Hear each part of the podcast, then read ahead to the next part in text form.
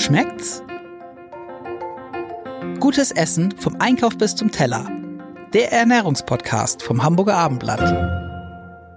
Herzlich willkommen, liebe Hörerinnen und liebe Hörer, zu unserem Podcast rund um den Genuss. Neben mir sitzt meine liebe Kollegin Angelika Hilmer. Mein Name ist Jan-Erik Lindner und bei uns ist wie immer unser Gaststar und Starkoch und Gottes Star, überhaupt Star Nein, Kalle. nein, Ähm, nein, unser Lieblingsgast, Kalle Hofmann. Herzlich willkommen. Danke. Ja, guten Tag auch von mir. Kalle Hofmann heißt eigentlich Karl Michael Hofmann, aber alle nennen ihn nur Kalle, weil er nämlich einen sehr, sehr erfolgreichen YouTube-Kanal unter dem Titel Kalle Koch betreibt und dort halt vornehmlich äh, traditionelle Kochrezepte aus Omas Küche vorstellt, manchmal so ein bisschen Exkurse wagt und ganz, ganz sicher auch schon einiges gemacht hat über unser heutiges Thema. Es geht nämlich um die Pilze. So sieht es aus. Pilzsaison ist ja im Herbst, also quasi jetzt und in den kommenden Wochen. Ähm, wobei ich mich gefragt habe bei der Vorbereitung, stimmt das eigentlich noch? Weil letztendlich in den Geschäften, gerade, also Champignons kriegt man, glaube ich, sowieso das ganze Jahr, Zuchtpilze. Und Pfifferlinge sind eigentlich gerade vorbei, oder? Also, was hältst du vom Herbst gleich Pilzsaison? Ja, gute Frage. Ähm, tatsächlich kann man ja das ganze Jahr über immer irgendwelche Pilze kaufen. In den Supermärkten, im Großhandel. Aber ich glaube, dass selbstgesammelte Pilze aus dem Wald, wenn man sich dann auskennt, ja nochmal eine ganz andere Qualität haben. Alleine schon, weil man sie selber gesammelt hat. Weil man sich hungrig gesammelt hat. Genau, genau. Gehst du denn selber Pilze sammeln? schon lange nicht mehr. Ich habe auch eine Ausrede. Ich habe das immer gerne getan, wirklich. Mein Vater hat mich da so ein bisschen geschult damals. Und irgendwann mal hatte ich das große Pech, durch ein Gebiet zu kommen beim Pilzesammeln, wo es unglaublich viele Zecken gab. Und ich kam nach Hause und hatte so drei Zeckenbisse. Und äh, da hatte ich auf einmal überhaupt keine Lust mehr auf Pilze sammeln. Seitdem kaufe ich. Aber ich weiß noch, wie schön das war. Aber vor den Zecken habe ich Respekt. Aber du könntest auch ohne deinen Vater Pilze sammeln, ohne Vergiftungserscheinungen zu bekommen. Ähm, also ja, aber nur deswegen, weil ich sammle nur, glaube ich, drei Sorten. Alles andere, es gibt meine Schwiegermama, die kannte sich super gut mit Pilzen aus oder kennt sich super gut mit Pilzen aus. Die hat auch Dinge gesammelt, so Baumpilze, die man dann, ich glaube, dreimal blanchieren musste, um überhaupt die Giftstoffe rauszubekommen. Auf solche Experimente habe ich persönlich gar keine Lust. Deswegen sind es bei mir, wenn ich denn mal welche finde, natürlich am allerliebsten Steinpilze. Die Maronen sind natürlich auch schön. Und wir haben bei uns in der Nähe eine große Wiese, da wachsen dann auch manchmal Wiesenchampignons. So, da fühle ich mich sicher und dann esse ich auch mit Appetit. Hast du denn diese dreimal ausgekochten äh, Teile gegessen? Oder nein, war auch nein, ich dir- habe mich verweigert. ich habe mich verweigert. Jeder hat mir eine Gabel hingehalten und hat gesagt, probier doch mal. Und habe gesagt, nee, danke, ich bin schon satt. Aber es gibt schon, verstehe ich dich richtig, im Wald Dinge ähm, oder Pilze, die es im Handel gar nicht gibt, wenn man sich auskennt. Wenn man sich auskennt, ja. Also ich habe ja auch mal im Schwarzwald arbeiten dürfen und dann gab es so semi-professionelle Pilzsammler, die dann losgegangen sind und haben dann ihre gesammelten Werke an die Gastronomie verkauft. Und zum Beispiel gab es da sowas wie Herbsttrompeten. Solche Pilze, die man hier auch, glaube ich, glaube ich, selten findet. Äh, Und die kannten sich halt aus und die hatten ihre, ihre Sammelplätze immer absolut geheim gehalten. Da durfte niemand in die Nähe kommen. Aber spannendes Geschäft auf jeden Fall. Wenn du denn mal in der Wiese ein Champignon oder auch mehrere besser sammeln würdest, würden die besser, aromatischer, anders schmecken als die Zuchtchampignons aus den Geschäften? Gute Frage. Zu lange vielleicht, her? Vielleicht, na, nee, das nicht. Aber ähm, ich, ich glaube, das hat ist auch viel Kopfsache. Ne? Ähm, was spannend ist, wenn du auf einer Wiese Champignons findest, hast du ja nicht nur die kleinen ausgesuchten, die du auch im Supermarkt findest, die sind ja alle gleich von der Größe. Da hast du dann mal so ganz kleine und dann hast du welche, die sind ja so groß wie ein DIN A4-Blatt, wenn du Glück hast. Diese Riesenchampignons, äh, die dann natürlich auch viel von diesen braunen Lamellen drinne haben. Ähm, ich glaube, es ist eine Kopfsache. Mir schmeckt's dann besser, weil ich weiß, die habe ich selber gesammelt. Eine der, der entscheidenden Fragen bei Menschen, die gerne Pilze essen, ist ja waschen oder nicht. Wir hatten, Mhm. glaube ich, mal mit einem Menschen gesprochen in der ersten Serie von, von äh, Schmeckt's. Ein Pilzzüchter, der sagte, nee, nicht waschen. Mhm. Keinesfalls. Ja, also ich versuche das auch so gut es geht zu vermeiden, gerade so Champignons. Ähm, und äh, auf meinem YouTube-Kanal haben wir ja schon, wie du schon gesagt hast, Angelika, ja schon etliche Pilzrezepte. Und wenn ich dann sage, äh, lass das mal nach mit dem Waschen, ähm, dann gibt es dann oftmals auch äh, Kommentare, ja, so ein Pilz, der wird ja auch beim Regen nie nass und deswegen, also so ein bisschen Sarkasmus dabei. Ähm, aber tatsächlich, es tut ja gar nicht Not. Wenn du so einen Champignon hast, den kannst du mit dem Küchenpapier gut abputzen, trocken und wenn unten im Stiel was eingewachsen ist, dann nimmt man ein kleines Messer und schneidet das ein bisschen ab. Schwieriger ist es allerdings ähm, für mich zumindest immer bei den Pfifferlingen. Wenn du da welche hast, die auf sandigen Boden gewachsen sind, da hast du schon Arbeit. Und wenn es gar nicht geht, dann kommen die mal ganz kurz ins Wasser. Da sprichst du aber gleich die, die nächste Frage an. Ähm, abschneiden. Wie viel schneidest du ab? Schneidest du überhaupt ab, wenn du jetzt eine Schale, meinetwegen Champignons bekommst? Naja, also ich glaube, die meisten von uns, die in der Küche stehen, die werden ja wahrscheinlich auf Zuchtchampignons zurückgreifen.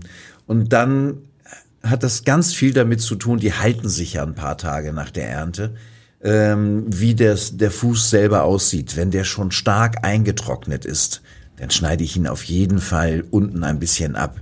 Den Stiel selber lasse ich aber immer dran. Warum nicht? Ähm, wenn sie ganz frisch sind, einmal putzen, rein in die Pfanne. Es gibt Leute, die pellen die äußerste Haut der Champignons ab. Ich hörte davon. Hat man mir gerade vorgestern in der Kochschule vorgeschlagen. Dann habe ich gesagt, dann verschieben sich die nachfolgenden Sendungen um drei Stunden. Äh, nein, habe ich noch nie gemacht. Also es gibt, ich komme ja immer wieder zu den Wochenmärkten. Das fällt mir selber auf. Das ist ja wie gebetsmühlenartig. Aber wiederum auf dem Isemarkt bin ich mal von einem Pilzzüchter angesprochen worden, ähm, weil der bot mir Portobellos an. Das sind ja im, im Prinzip nichts anderes als überdimensional große Champignons. Ähm, und selbst der war, hat gesagt, nichts abziehen, einfach so lassen, wie es ist. Noch nicht mal die braunen Lamellen raus, weil da ist halt Geschmack drin. Sehe ich genauso. Wenn du nun also nicht gepellt, sondern einfach nur abgetupft hast, ähm, wie hast du so die Klassiker am liebsten? Sag mal, was, was ist dein liebstes, liebstes Rezept oder deine liebste Art, Champignons zum Beispiel zu essen? Super einfach. Einfach nur ein bisschen Olivenöl, eine kleine Schalotte, die ein bisschen anschwitzen, die Pilze oben drauf und ich nenne das dann Trockenbraten. Ähm, weil wenn du so ein, Champignons in der, so ein Champignon in der Pfanne hast, das können bestimmt einige bestätigen, zieht der im ersten Moment immer so ein bisschen Feuchtigkeit. Das heißt, in der Pfanne gibt's so eine, ja, so eine ganz dünne Fondschicht direkt aus den Pilzen. Ähm, die lasse ich dann immer so ein bisschen abtrocknen, also wegbraten, wegdünsten, wenn man so will, reduzieren und dann schwenke ich das so im eigenen Saft nochmal an. So schmecken sie mir am besten. Nachher noch ein bisschen Schnittlauch oben drüber. Finde ich schön. Und so geht auch Pfifferlinge. Pfifferlinge würde ich genauso zubereiten, genau. Ähm, mein Vater hatte ein Geheimrezept, ähm, was mich später wirklich fasziniert hat. Der hat die Steinpilze auch immer so zubereitet. Auch erst Öl und dann Zwiebeln und dann die Pilze drauf. Und dann hat er aber etwas gemacht, was mir zuerst komplett unlogisch war. Er hat immer so ein klein bisschen Wasser dazu gegeben genau um das, was nicht von alleine passiert, so ein bisschen zu unterstützen. Das Wasser hat er aber immer wieder wegreduziert. Das hat er zwei bis dreimal gemacht und dann wurde so wirklich die Quintessenz an Geschmack aus den Steinpilzen herausgenommen. Wunderbar. Steinpilze sind ja eigentlich so mit die, die variabelsten Pilze, ne? Kann man wahnsinnig viel mitmachen, finde ich. Genau. Ähm, hast du da nochmal einen Tipp für die Hörer? Also Steinpilze selber, weil sie ja so ungleich viel Geschmack haben, viel mehr als jeder Pfifferling, ähm, finde ich auch immer schön, wenn die Pilze selber schon gar sind, einen kleinen Schluck Sahne mit in die Pfanne hineingeben und die, Fa die Sahne so ein bisschen wegreduzieren lassen, dass sie von alleine andickt und dann so einen bayerischen Semmelknödel dazu. Das schmeckt auch in Hamburg. Aber Steinpilze gibt's ja nicht immer frisch in den Supermärkten. Nee, ne? ist ganz selten. Ganz, Eben. ganz selten. Aber es gibt sie oft als Tiefkühlware. Geht das auch? Mhm. Besser als Dose. Ja. Auf jeden Fall besser als Dose. Tiefkühlware, ich finde, die haben einen ordentlichen Schritt nach vorne gemacht. Die Qualitäten sind deutlich besser als noch vor vielen Jahren. Äh, da hast du manchmal das Pech gehabt, gerade bei Steinpilzen, wenn da große Steinpilze verarbeitet wurden, die haben dann ja unheimlich viel Schwamm. Und wenn du davon zu viel in deiner, in deiner Tiefkühlmischung hast, dann äh, wird das Gericht merkwürdig. Weil dann, dann wird das Gericht nicht mehr knackig, dann wird das schleimig durch diesen Schwamm, den ich übrigens sowieso gerne, wenn er zu viel da ist, ein bisschen reduziere. Ähm, bleiben wir kurz bei den Steinpilzen. Es gibt die ja auch oft, äh, gerade so in Italien, in, in getrockneter Art, in Tüten, Mhm. So dass man sich dann zu Hause die Steinpilze erstmal ein bisschen einlegt, um sie dann zu äh, verwenden. Mhm. Genau. Bist du Fan, äh, Fan davon oder? Also es ist dann auf jeden Fall sinnvoll, wenn man zu viele Pilze gesammelt hat. Das ist mir selber im Schwarzwald, ich bin dann da damals auch noch losgegangen. Ähm, wenn du denn zu viele Pilze hast, ähm, alles einfrieren, das geht ja auch irgendwie nicht. Ich habe sie dann auch getrocknet. Äh, hat zwei Vorteile. Erstmal halten sie sich dann fast ewig, auf jeden Fall bis zur nächsten Saison. Und das Ganze wird ja auch noch ein bisschen durch das Trocknen weniger, so dass man dann auch nicht so viel Platz braucht. Ähm, und ein wunderbares Rezept ist Steinpilze, die nicht so toll sind, die dann vielleicht eine Macke haben, die vielleicht schon einen Tick zu groß sind oder zu viel Schwamm haben, ähm, die dann trocknen und dann mahlen, dass man so ein Steinpilzpuder sich selber herstellt und da kriegst du jede Soße, jede Pasta auf ein ganz anderes Level. Und der Pilz ist gut verarbeitet. Umgang mit Überschüssen äh, war eben das Thema, also trocknen. Dann hattest du gesagt, man kann ja nicht alles einfrieren, aber einfrieren wäre sonst auch eine gute Variante, wenn die Überschüsse ja, nicht so riesig genau, sind. Genau. Wobei dann versuche ich immer die Pilze, wenn man denn genügend Platz in seinem Tiefkühler hat, lose auf einem Blech, auf einem Teller, was auch immer in einer Tüte, lose nebeneinander einzufrieren, dass man sie dann später auch nicht als Block auftaut, sondern dass man sie so ein bisschen einzeln entnehmen kann. Das hilft deutlich. Gibt es irgendeine Methode, Pilze lecker einzulegen? Ähm, ist mir so nicht bekannt, ähm, aber mein Steinpilzpuder, von dem ich eben schon gesprochen habe, das gieße ich mir dann auch gerne mal mit Öl auf, dann habe ich so ein Steinpilzöl. Beides zusammen, eine tolle Geschichte. Klassiker ist ja Pizza mit, mit Pilzen. Mhm.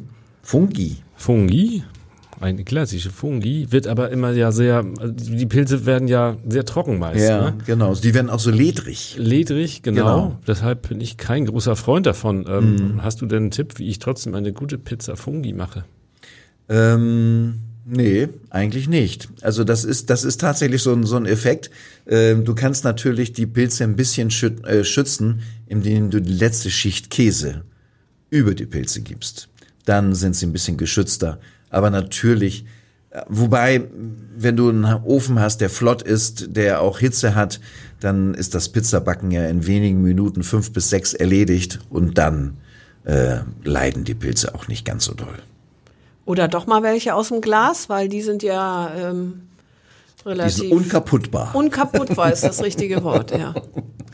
Ja, aber äh, Pilze aus dem Glas, ähm, ja, weiß nicht, überzeugen mich nicht so wirklich. Ich kann mich noch dran erinnern, dass meine Großmutter auch Pilze eingeweckt hat. Das war mir aber auch immer schon suspekt. Also wirklich, also da bin ich nicht gerne beigegangen, weil ich auch immer nicht so wusste, ob derjenige, der die Pilze gesammelt hat vor vielen Jahren, ob der auch wusste, was er tat. Für mich war das immer eine sehr suspekte Geschichte.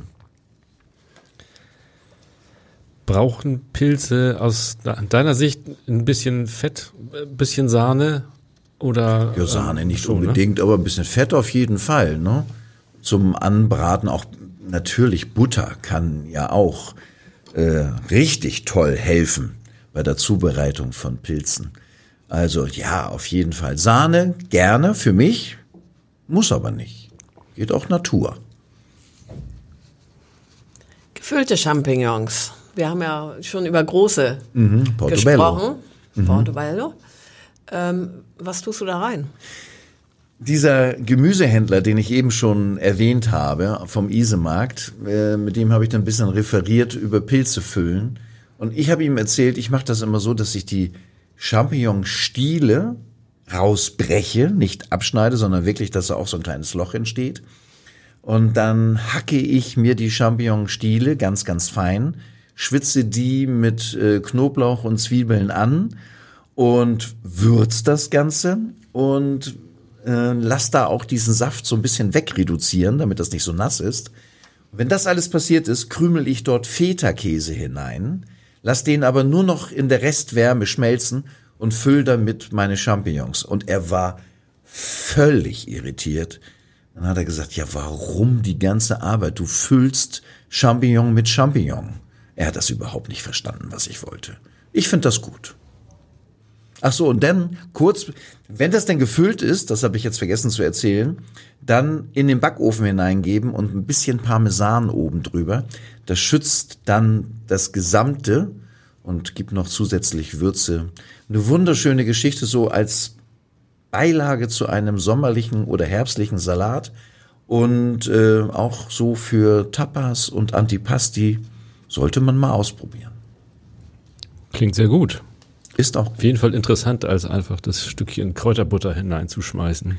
Ja, aber wenn die Kräuterbutter dann selber gemacht ist, ist das ja schon wieder toll. Bist du ein Freund von Pilzsuppe? Da scheiden sich ja auch die Geister an Ja. einem solchen Gericht. Ähm, tatsächlich eine richtig gut gekochte Champignon-Creme, wobei die Betonung liegt auf Champignon und nicht auf Creme. Weil manchmal kriegst du ja Suppen, da hast du das Gefühl, da hätte man Champignon daneben gelegen. Also ich schwitze Unmengen von Champignons an, so als wenn ich sie als Beilage haben wollte. Gebe dann ein bisschen Gemüsebrühe und Sahne dazu, lass das kurz aufkochen und einmal pürieren. Dann schmeckt die Suppe auch nach Champignon. Ähm, und äh, Pfifferlingscremesuppe ist ja auch super schön. Richtig schön. Eine Steinpilzsuppe, fast zu schade. Fast zu schade, aber ungleich lecker. Ich mag ja auch Morcheln. Morcheln sind ja auch so ein, so ein, so ein Reizthema. Nicht jeder mag, mag Morcheln, äh, weil sie ja auch gerade so in, im ersten Moment bei der Zubereitung so einen äh, relativ anstrengenden Geruch haben. Da ist ja viel Aroma drin, aber auch irgendwas, was viele Leute irritiert. Aber so als Soße, toll. Vielleicht ist sie deshalb auch so ein bisschen aus der Mode gekommen, ne? Das kann gut sein, ja. findet sie ja kaum. Also selbst Ja. wenn man sie auf dem Markt sucht oder so, findet man sie kaum. Nicht In den ganz alten Rezepten ähm, Leipziger allerlei kennen die meisten ja nur noch als TK-Produkt in der Tiefkühlabteilung. Aber Leipziger allerlei war wirklich ein kompliziertes Essen, ganz, ganz früher, als es vor mehr als 100 Jahren wahrscheinlich erfunden worden ist. Und da kamen dann immer Morcheln mit hinein, weil es wuchsen so viele davon, dass die einfach mitverarbeitet wurden. Und gerade beim Leipziger allerlei völlig überraschend Flusskrebse. Aber das nur am Rande. Davon gibt es wahrscheinlich auch nicht mehr so viele inzwischen in der Leipziger Region. Nee, vielleicht nicht. Wobei wir ja gelernt haben, dass Berlin ja große Probleme mit Flusskrebsen hat, aber mit dieser, wie heißt es, invasiven, invasiven Art, die, die, die halt nicht hierher gehören und hier alles kaputt machen, ne? Apropos eingewandert, Shiitake ist ja auch so ein Pilz. Ne? Ja. Und inzwischen ja fast schon ein alter Hut, äh, weil es gibt Schön in diesem Zusammenhang ja, ne, von einem alten alter Hut zu sprechen. Pilzhut, ähm, weil es gibt ja inzwischen äh, x verschiedene Sorten, Zuchtsorten, die die am Markt sind oder angeboten Mhm. werden, zumindest äh, über äh, online, übers Internet. Was hältst du davon? Was davon ist ein, eine echte Bereicherung deiner Pilzkocherei? Äh, Kocherei? Okay, also von diesen ganzen Zuchtpilzen und der Shiitake gehört auf jeden Fall dazu, ist ja auch, glaube ich, wenn ich da jetzt nichts Verkehrtes sage, auch gehört zu, mit, mit zu den Baumpilzen. Und äh, beim Shiitake muss man eigentlich nur eines wissen, der ist ja richtig aromatisch, der hat ja richtig viel Power. Äh, was der Shiitake hat aber ein Handicap und das ist ein Stiel, der ja besonders dünn ist und der kann manchmal stören, weil der so gummiartig wird. Also die Kappe ist schön und den, den Stiel, da empfehle ich immer den, empfehle ich immer den besonders klein zu schneiden, damit er einfach mit wegkommt. Äh, aber den so als Ganzes so drinnen lassen kann anstrengend sein. Ähm, Austernpilze gibt's ja nun auch schon seit ewigen Zeiten. Die haben den großen Vorteil, dass man ja gar nicht schneiden muss. Man kann sie ja einfach rupfen. Die fallen ja so in Lamellen auseinander. Ein schöner Pilz. Der wiederum hat so ein bisschen den Nachteil, dass wenn der nicht trocken genug angebraten wird, dass der dann so lätschig wird. Der ist so, der hat so eine ganz merkwürdige Konsistenz, die nicht jedem gefällt. Geschmack ist gut. Mein Lieblingspilz, und ich bin froh, Angelika, dass du mich danach fragst, ähm, ist der Kräuterseitling. Den habe ich ja wirklich gerne. Der hat fast nur Vorteile. Der hat eine kleine Kappe, eigentlich überhaupt keine Lamellen oder Schwamm, unglaublich dicken Stamm und der nie äh, so quietschig wird, der nie schmilzt, der immer schön knackig bleibt toller aromatischer Pilz. Besser als Steinpilz? Er ist dem auf der Spur. Nicht, wenn ich den Steinpilz selber gesammelt habe. Dann ist er unschlagbar. Alleine des Stolzes wegen. Ich glaube, die meisten Pilzsammler sind einfach nur wahnsinnig stolz, wenn sie Steinpilze haben. Sieht ja auch gut aus, wenn man so ein Körbchen genau. am Arm hat, gefüllt genau. mit Pilzen. Genau. Aber du hast auch sicherlich für deinen Lieblingspilz und für den Kräuterseitling äh, nochmal ein Rezept für die Hörer. Ähm, ja, das ist äh, überraschenderweise nicht viel anders als bei den Steinpilzen. Und auch dort, äh, weil der schon so viel Power hat, brauche ich da wirklich nur eine kleine Schalotte, um das Ganze so ein bisschen zu unterstützen, um das Ganze noch so ein bisschen abzurunden. Kein Knoblauch, keine verrückten Gewürze, eine kleine Prise Salz, etwas Pfeffer, mehr braucht dieser Pilz nicht. Dann einmal so ein bisschen anbraten, dass der so ein bisschen ganz leichte Farbe bekommt. Den Rest in der Pfanne nur noch ziehen lassen. Perfekt. Wie hältst du es eigentlich? Äh, man kann ja auch eine Pilzpfanne aus diversen verschiedenen Pilzen machen. Mhm. Ähm, wenn ich dich richtig verstehe, hast du es ja gern, ich will nicht sagen simpel, aber, aber ähm, sehr konkret. Machst ja. du dir immer nur eine Pilzsorte oder mischst du auch? Das, das, ich finde, dass diese Frage habe ich mir selber noch nie gestellt, aber du hast mich durchschaut. Tatsächlich ist es so, wenn ich mich auf einen Pilz einlasse, möchte ich den auch direkt haben. Wenn ich jetzt irgendwas mische, Champignons, die wirklich super lecker sind, wenn man sie vernünftig abschmeckt, äh, zusammen mit Pfifferlingen und Steinpilzen, dann habe ich nachher das ist so, als wenn man früher in der Schule die ganzen Wasserfarben miteinander vermischt hat, dann hat man irgendwas Braunes. Und so ist es beim Kochen auch. Äh, es wird nicht, es ist, bleibt nicht mehr klar, es vermischt sich, es ist nicht mehr identifizierbar. Äh, muss nicht sein. Muss nicht sein. Pilze kommen ja selten allein auf den Teller. Was wäre oder was ist äh, für dich die perfekte Beilage? Also eher Nudelgerichte, Pilze plus Nudeln oder Reis oder vorhin hattest du schon mal den Knödel erwähnt. Wie, äh, was tust du zu deinen Pilzen hinzu? Ein Steak, oder? das geht natürlich auch immer. Äh, wobei dann so ein kleines Kalbsteak natürlich auch schon, schon lecker. Schnitzel Aber, Jägerart. Ja, das, ja, Jägerschnitzel. Oh Gott, da gibt's ja auch, da gibt's ja wirklich auch äh, deutliche Unterschiede in der Auffassung, was ist ein Jägerschnitzel. Ähm, in den äh, unseren östlichen Bundesländern, da wurde ja immer die Jagdwurst äh, paniert und dann gebraten und dann kamen die Pilze dazu. Und wenn du einem Österreicher erzählst, dass wir hier oben einen Schnitzel panieren und dann so eine Champignonsauce drüber schütten, dann schütteln die auch nur den Kopf. Also Jägerschnitzel ist äh, nicht frei von Gegenwehr. Ähm, aber wenn du mich fragst, was ist das mein Liebstes, dann muss ich an meinen Papa denken. dann muss ich an diese Steinpilze denken. Und dazu gab's einfach nur eine ganz simple Salzkartoffel. Mehr nicht. Und wir haben uns an den Pilzen satt gegessen, bis wir Bauchschmerzen hatten. So lecker war das. Da wurde damals der Begriff bei uns zu Hause geprägt, ich könnte immer so weiter essen. Du ähm, würzt sicherlich ein bisschen mit Salz und Pfeffer, wenn du dir Pilze machst.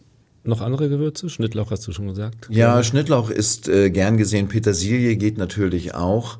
Und wenn ich dann äh, wieder Richtung mediterrane Küche unterwegs bin, wenn ich da so ein bisschen Akzente setzen müsse, möchte, dann darf natürlich auch ein bisschen Knoblauch mit ran, ein bisschen Rosmarin, vielleicht Oregano, Thymian, aber nicht nie zu viel, weil die Pilze haben in der Regel immer diesen feinen Geschmack und den wollen wir ja nicht übertünchen. Stichwort mediterrane Küche, da gibt es ja noch den absoluten Edelpilz, über den wir noch gar nicht gesprochen haben. Den Trüffel. Genau. Benutzt du den häufiger mal oder Ich habe mich vor das letzte Mal, dass ich selber mit Trüffel gekocht habe, ist meine ich schon zwei Jahre, vielleicht sogar drei her. Da bin ich in der Hannoveraner Markthalle, die übrigens sehr sehr schön ist, ähm, an einem wunderschönen Gemüsestand vorbeigekommen und ähm, der überaus nette und engagierte Verkäufer hat mich zu, sicher, zu ihnen herangewunken und hat mir dann Sommertrüffel unter die Nase gehalten, die man auch noch ansatzweise bezahlen kann äh, und die dann so frisch gehobelt über Pasta ist wirklich lecker. Echte, schwarze Perigord-Trüffel äh, ist ja so ein teures Gut, äh, dass ich noch nicht mal für mich selber, da bin ich denn, da fange ich dann auch mal an, geizig zu werden. Äh, aber es gibt ja Tricks, wie man das Ganze so ein bisschen anders gestalten kann. Es gibt wunderbare Trüffelöle, von denen man nur wenige Tropfen auf seine Pasta geben muss. Und dann hat man alles das, wonach die Schweine so gerne suchen. Also ich meine jetzt tatsächlich Schweine, also nicht, dass ich missverstanden werde. Ich glaube, die Gefahr besteht nicht, Kalle. Und Hunde übrigens auch mittlerweile, ne? Es gibt ja Trüffelhunde. Ich hätte auch gerne einen Trüffelhund. ich glaube, es gibt auch die ersten Trüffel äh, Anbaugebiete kann man ja nicht sagen, aber Wachstumsgebiete in Deutschland, ne? Ja, habe ich auch gehört. Habe ich auch gehört, die unter strengsten Naturschutz, glaube ich, stehen. Ne? Also da muss man schon richtig äh, das beantragen, dass man dort äh, suchen und ernten darf. Und auch in den französischen Gebieten, wo eben diese Trüffel wachsen, da, da, da, das wird ja vererbt, das Recht nach Trüffeln zu suchen. Äh, die verstehen auch überhaupt keinen Spaß, wenn du da so mal eben als Tourist nach Tr- Trüffeln gräbst. Ich glaube, das wird nix. Wenn du mit deinem Schwein anreist nach Frankreich in genau. den Urlaub. Dann habe ich mal Schwein gehabt. So ist es. Vielen Dank, Kalle. Herzlich gerne. Es hat mir Spaß gemacht mit euch. Dankeschön. Weitere Podcasts vom Hamburger Abendblatt hören Sie auf abendblatt.de slash podcast.